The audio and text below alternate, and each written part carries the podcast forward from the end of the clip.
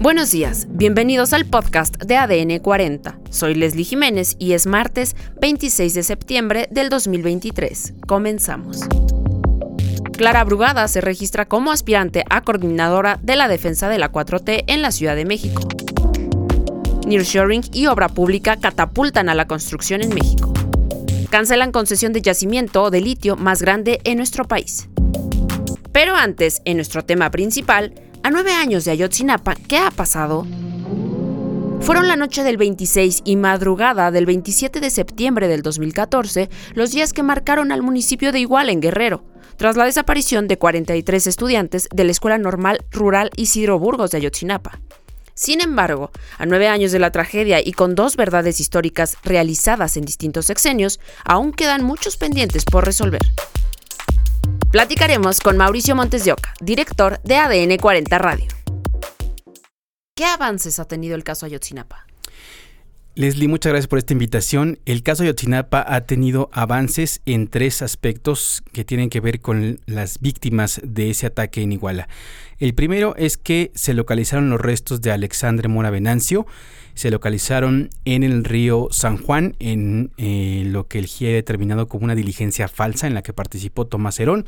Quedó grabado en video y ahora Tomás Herón, pues como sabemos, está prófugo en Israel por los delitos de desaparición forzada y los delitos de tortura. Por otro lado, el, la identificación de los cuerpos de Yosibani y de eh, Cristian, otros dos alumnos de los 43 de Yotzinapa, también fueron localizados parte, una parte muy pequeña de esos restos, como muy pequeña también es la de Alexander, y esto sucedió en la barranca de la carnicería. Estos tres hallazgos para mí hablan mucho de cómo se ha desarrollado este caso. El primero, el de Alexander, porque el GIE determinó que fue una diligencia falsa. El GIE determinó después que hubo intervención de corporaciones federales para eh, contaminar la escena y manipular la escena del crimen de la verdad histórica, ¿no? Que esta verdad histórica en su versión más sintética dice que a los chavos los incineraron allá en el basurero de Cocula y después los lanzaron al río San Juan. La identificación de los otros dos cuerpos, el de Cristian y el de Yosibani, sucede a casi un kilómetro del basurero de Cocula.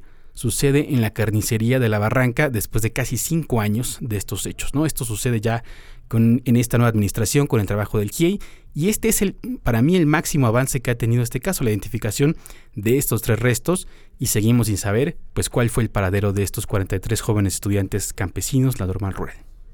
De acuerdo con las últimas filtraciones, ¿qué se ha revelado? Y de lo revelado, ¿algo se contrapone a las versiones dadas por el gobierno? Pues para mí es importante hablar de los tres momentos que tiene el grupo interdisciplinario de expertos independientes que tiene detención con el gobierno federal. El primero, para mí, eh, en orden de importancia, es la eh, revelación de mensajes de WhatsApp por parte de Alejandro Encinas. El peritaje del GIEI dice que no se pueden eh, acreditar plenamente esos mensajes y da varias razones. Por ejemplo, que la interfaz de WhatsApp no era igual en ese momento, que la escritura no era parecida a la de los criminales, que había esta función de llamar cuando no había en esos años, en fin.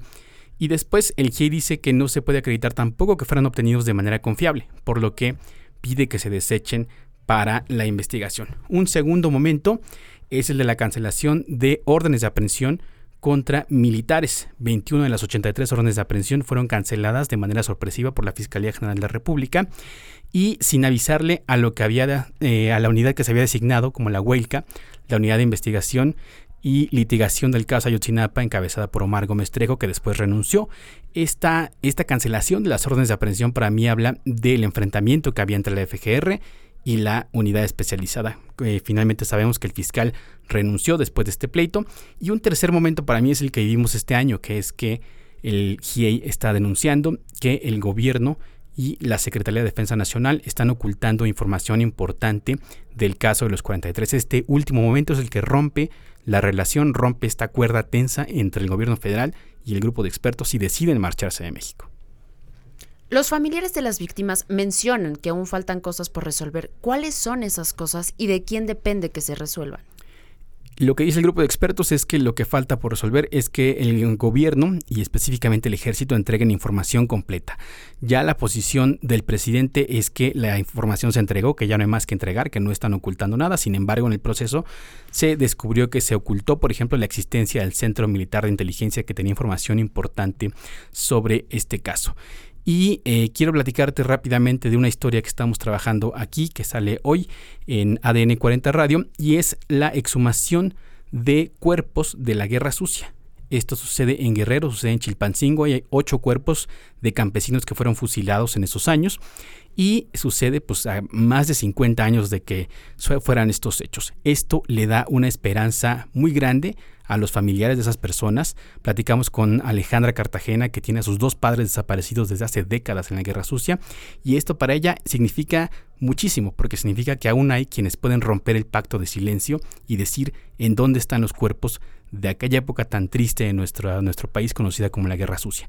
Yo creo que si bien no veremos en este sexenio y en el siguiente grandes avances, espero que sí, pero la verdad no lo creo, sí creo que en algún futuro puede pasar algo como lo que vemos hoy. Alguien que rompe el pacto de silencio y dice dónde están esos cuerpos, dice cuál fue la verdad, porque hoy sabemos que la verdad pues es eh, multifactorial, no hubo un solo ataque, hubo cuatro ataques durante siete horas, no hubo un solo destino donde llevaron a los jóvenes, fueron varios, no hubo un solo cártel, participó el cártel, la policía estatal, la policía local, la policía municipal, en fin, hubo una participación macrocriminal para llevar a cabo este hecho, y confío yo en que en algún futuro este pacto de silencio se rompa.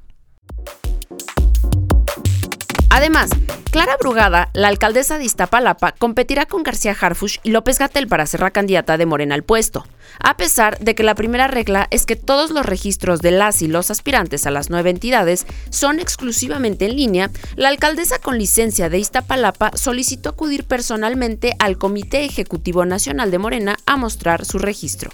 Vamos a escuchar lo que dijo. Que me he registrado como aspirante para ocupar la coordinación de defensa de la transformación de la Ciudad de México.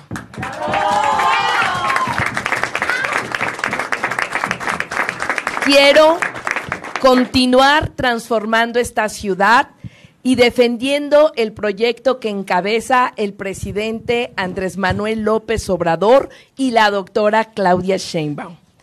Estamos aquí justamente en la sede de este partido inscribiéndome porque estoy convencida que tenemos el respaldo de la mayoría de las y los ciudadanos que simpatizan con Morena, de todos los segmentos sociales y actividades profesionales o económicas. Me inscribo para ganar el honor de defender la cuarta transformación me inscribo porque ante el riesgo de que la ciudad retroceda, soy la primera. Estaré en un primer lugar para encabezar nuestro movimiento.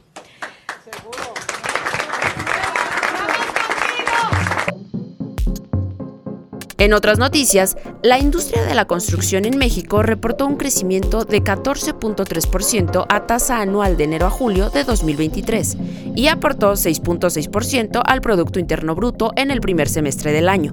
Este dinamismo observado podría continuar por las obras del gobierno y extenderse más allá del 2025 debido al nearshoring. De acuerdo con los datos del Instituto Nacional de Estadística y Geografía, la industria de construcción creció 25.6% a tasa anual en el mes de julio, comparado con el mismo mes en 2022.